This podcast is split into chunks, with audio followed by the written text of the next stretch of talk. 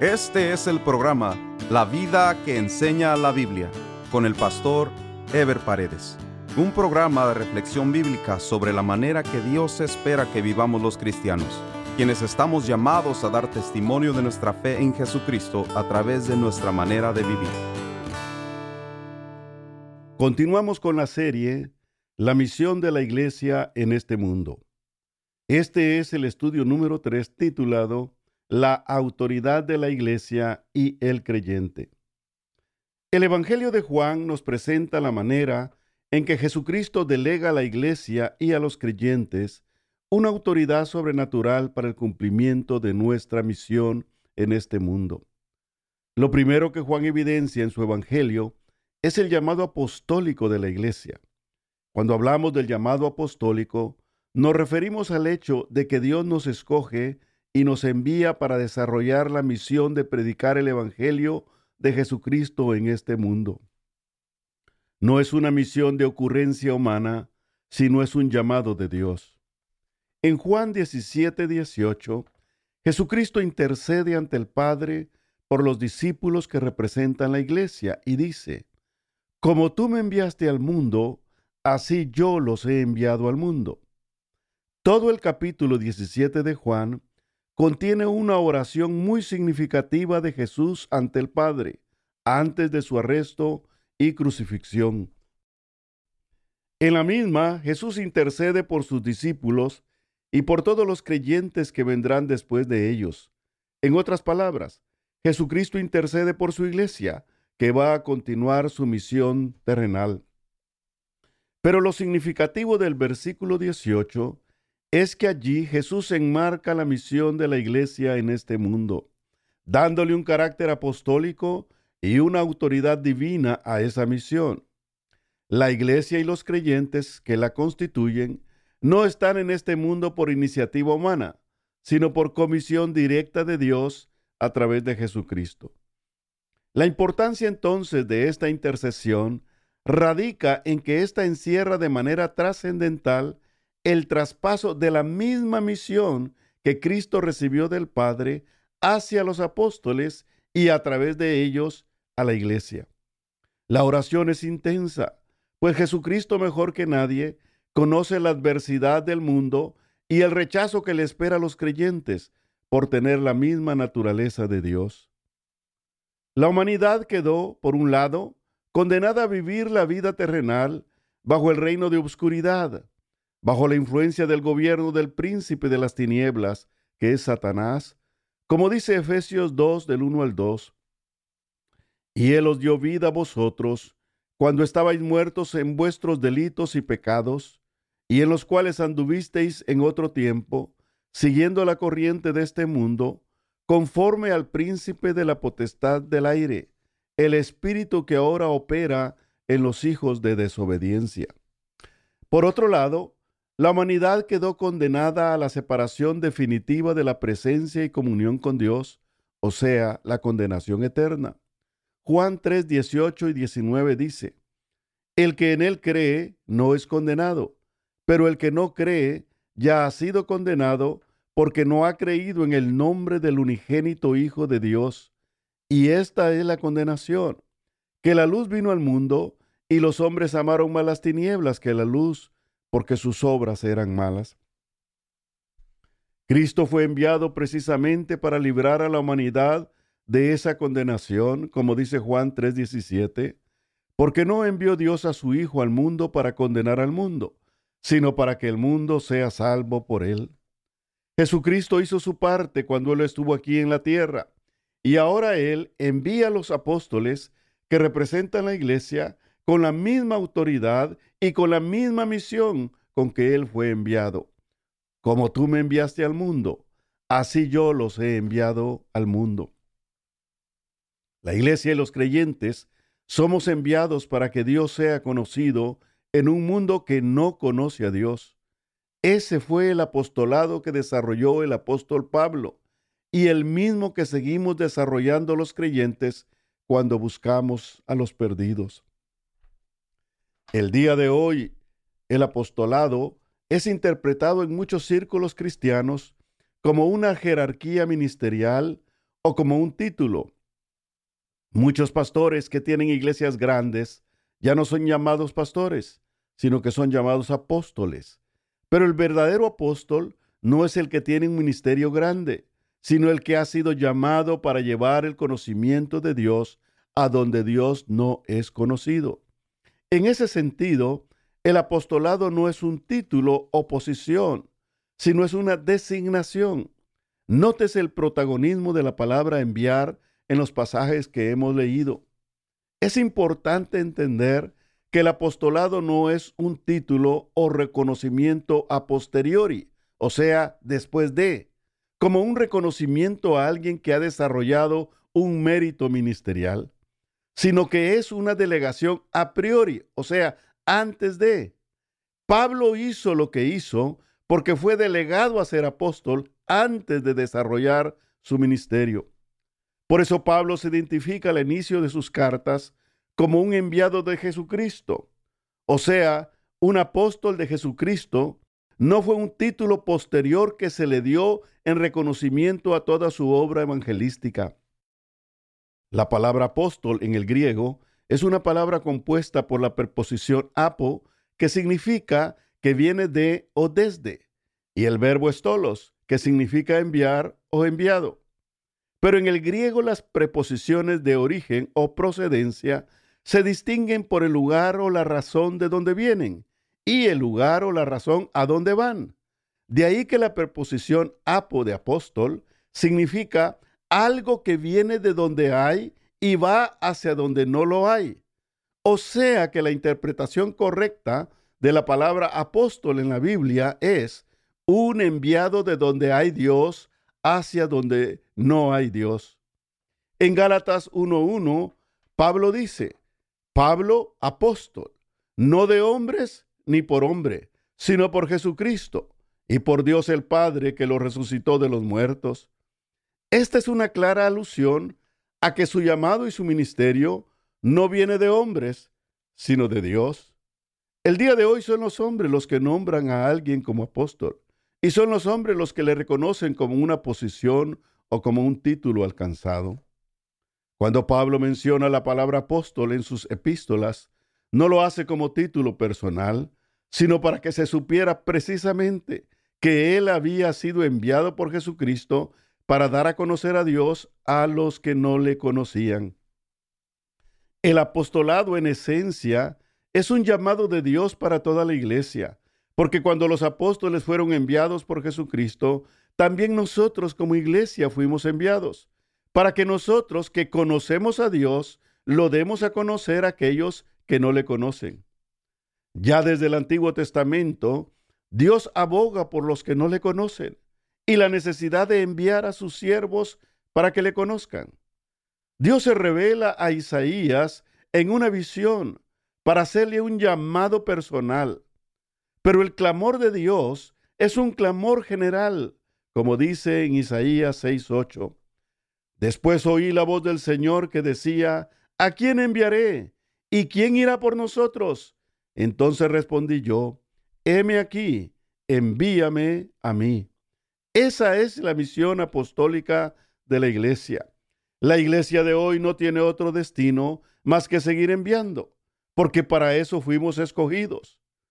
Otra vez, a eso se refiere el apóstol Pablo en Romanos 10, 14 y 15, cuando dice, ¿cómo pues invocarán a aquel en el cual no han creído? ¿Y cómo creerán en aquel de quien no han oído?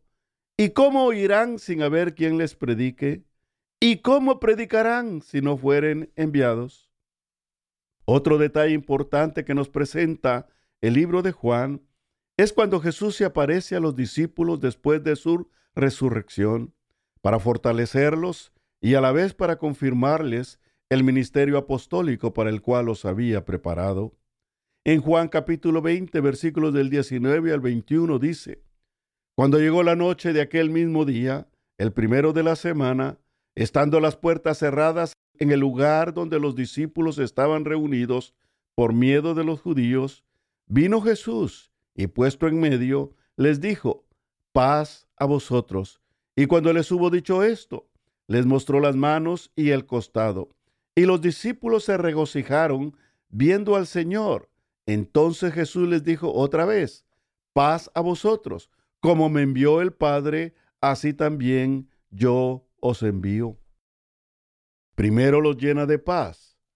Toda la angustia, todo el temor e inseguridad que los discípulos tenían se disipó con la presencia y las palabras de Jesucristo. La gloriosa resurrección de Jesucristo no solo les daba el impulso que necesitaban, sino que a partir de allí los discípulos estarían dispuestos a entregar su vida por causa del Evangelio. Las personas que no conocen a Dios viven con insatisfacción, con afanes e inseguridades.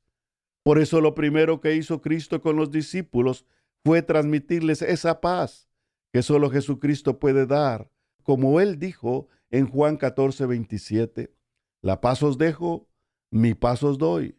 Yo no os la doy como el mundo la da. No se turbe vuestro corazón, ni tenga miedo. Por segunda vez, Jesucristo confirma el llamado apostólico de los discípulos y de la iglesia. Luego en Juan 20:23 les dice, a quienes remitiere los pecados, les son remitidos, y a quienes se los retuvieres, les son retenidos. Aquí la iglesia y los creyentes, a través de los discípulos, reciben autoridad de Jesús para proclamar la salvación de los perdidos a través del perdón de los pecados. Es importante aclarar que esa autoridad ha sido erróneamente interpretada por la Iglesia Católica, ya que en base a este pasaje, la Iglesia Católica declara la excomulgación o expulsión de sus feligreses. En realidad, lo que significa es que la iglesia tiene la autoridad para declarar la salvación para los que creen e implícitamente la perdición para los que no creen. Esto dice Juan 3:18. El que en él cree no es condenado, pero el que no cree ya ha sido condenado porque no ha creído en el nombre del unigénito Hijo de Dios. Los discípulos son enviados de la misma manera que Jesucristo fue enviado, y esto es la misión apostólica. Cristo fue enviado para rescatar a un mundo perdido, para instalar el reino de los cielos en este mundo, que no es otra cosa que instalar el gobierno de Dios en la vida de cada persona.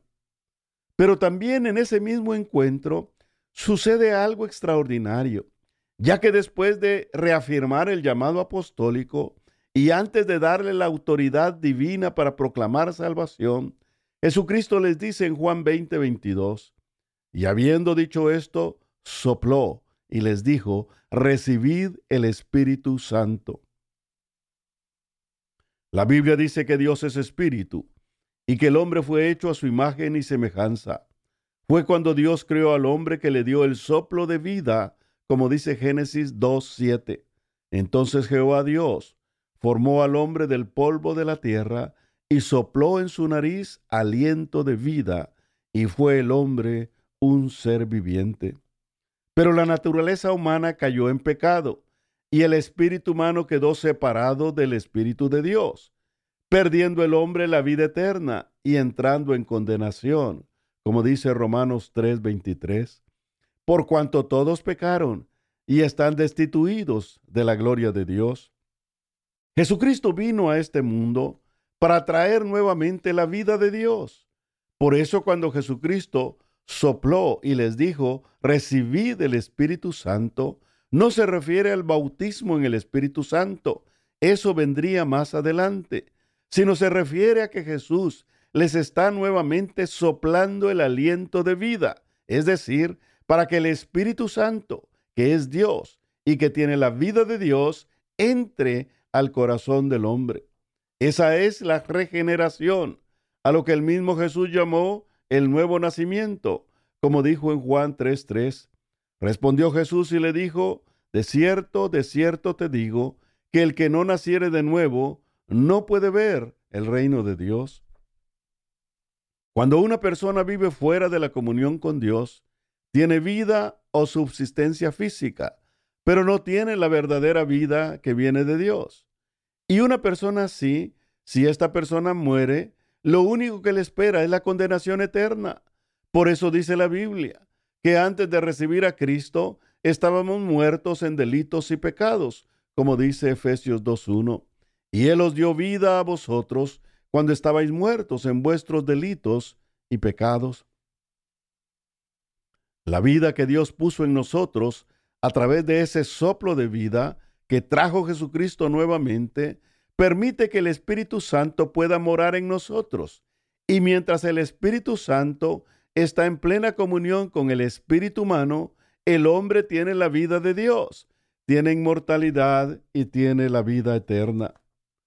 Lo importante de todo esto es que los discípulos que representan la iglesia de Jesucristo en ese momento están recibiendo el soplo de vida nuevamente, o sea, la vida de Dios, para que a través de su ministerio transmitan a los perdidos esa vida que han recibido de Dios.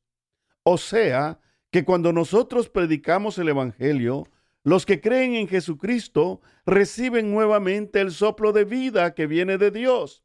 Reciben la verdadera vida que es la vida de Dios. De allí la urgencia de predicar el Evangelio. La iglesia y los creyentes tenemos la vida de Dios para transmitirla y la autoridad de Jesucristo para declarar salvación para los perdidos. Cada vez que ganamos un amigo para Jesucristo, lo que estamos haciendo es transmitiéndole el soplo de vida que Cristo nos ha dado a nosotros. La iglesia y los creyentes no tenemos dinero ni ofertas materiales, no tenemos ideologías o expectativas humanas que ofrecer, pero tenemos nada más y nada menos que la vida eterna que Dios nos ha dado para transmitirla a los hombres. Desde el principio, Dios levantó a sus siervos los profetas y los llenó de su espíritu para que transmitieran vida. Dios usó a Elías y luego a Eliseo para que transmitieran de la vida que ellos tenían a dos niños que habían muerto.